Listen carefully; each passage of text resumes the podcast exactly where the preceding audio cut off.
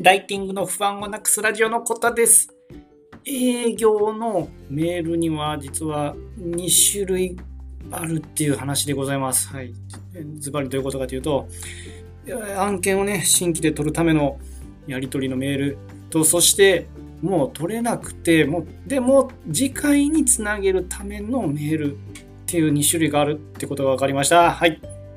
えー、どういうことやって話なんですが、えー、僕はフリーランスを1年半ほどやってる36歳のパパです。で、まあ、ウェブライターとか、あとライブ配信、現場に行ってね、カメラ持っていくような仕事も今最近やってます。で、皆さん営業大変ですよね。会社員の方も、フリーランスの方も、これは一緒だと思います。大変ですよね、営業って。はい。で、今、その、ね、ライブ配信の方のお仕事で、ちょっとクライアントさんとのね、メール対応もあのやらせてもらってるんですけど、まあね、すごい勉強になるんですよね。まあ、僕ずっと内勤というか、あの、えっ、ー、と、大手の会社の下請けみたいなポジションの会社で長いこと働いてたんで、要はそのエンドユーザーさんと直接やるとりすることはあんまなかったりするんですよね。まあ、これ聞いてる方もわかるかもなんですけど、下請けの会社とその元請けの会社、例えばね、大手の会社とのやり取りって結構、まあ結構近い、近しい感じになっちゃうんですよね、どんどんどんどん。あのもちろん敬語とか使うけど、そんな、あのそこまでなんか売り込みとかもあんまなかったりとかの感じだったんですけど、今もそんなことなく、もう対、ね、他社、対他社、他社とのやり取りみたいな感じなんで、すごい勉強になってて。で、まあ、まあ、営業って聞いたら最初、冒頭に言ったように、最後、ね、新規のお客さん向けのやり取りって思い浮かべるじゃないですか。ホームページに問い合わせのね、あの、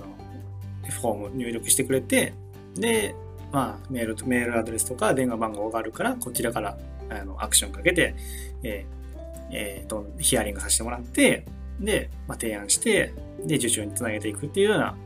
あ、一般的な、ね、あるじゃないですか。そういうイメージでおったんで、もう営業イコール、案件取るぞみたいな、そういう気持ちでおったんですけど、なんか実際でも今回ちょっとちゃうかって、その、っていうのも、そのね、新規で来たんですけど、問い合わせが来たけど、どうもちょっとやっぱり連絡が途絶えてしまったんですよね。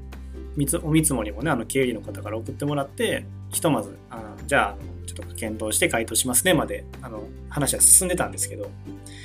どうもそこからあの連絡なくて、で、配信ね、ライブ配信の予定が6月中とかあったんで、あ、どうやらこれはちょっと望み薄かったやなってことで、で、僕のなディレクターさんとかが、じゃあ、追い連絡というか、ね、連絡しましょうかと一応って。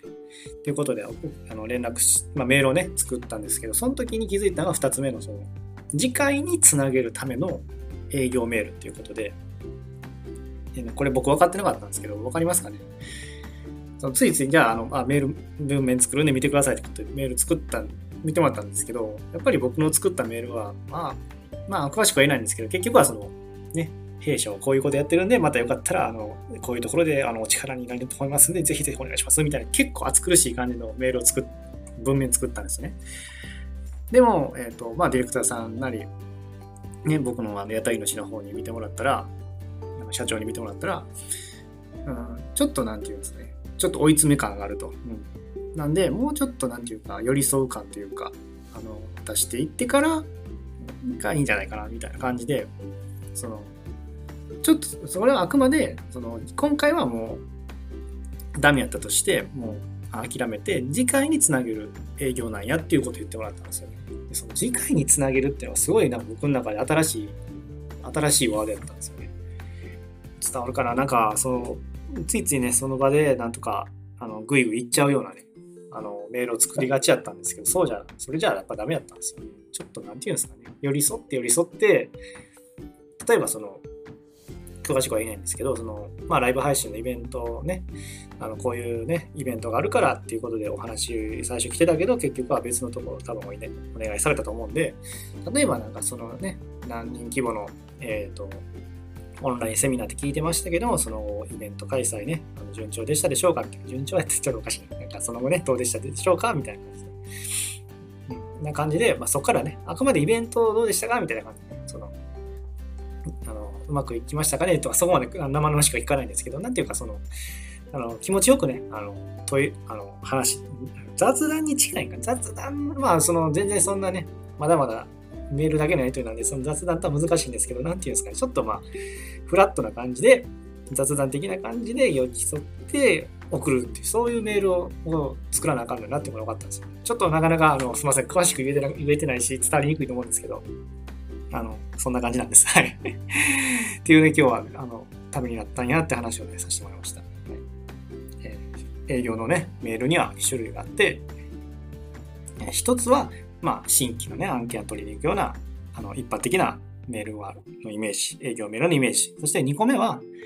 まあ、次回につなげるための営業メールっていうね、この2つ、2つ目があるんやってことをね、あの知ったんやっていう今日話でした。はい。いや、まあそんなこと知ってるぜっていうね、あの、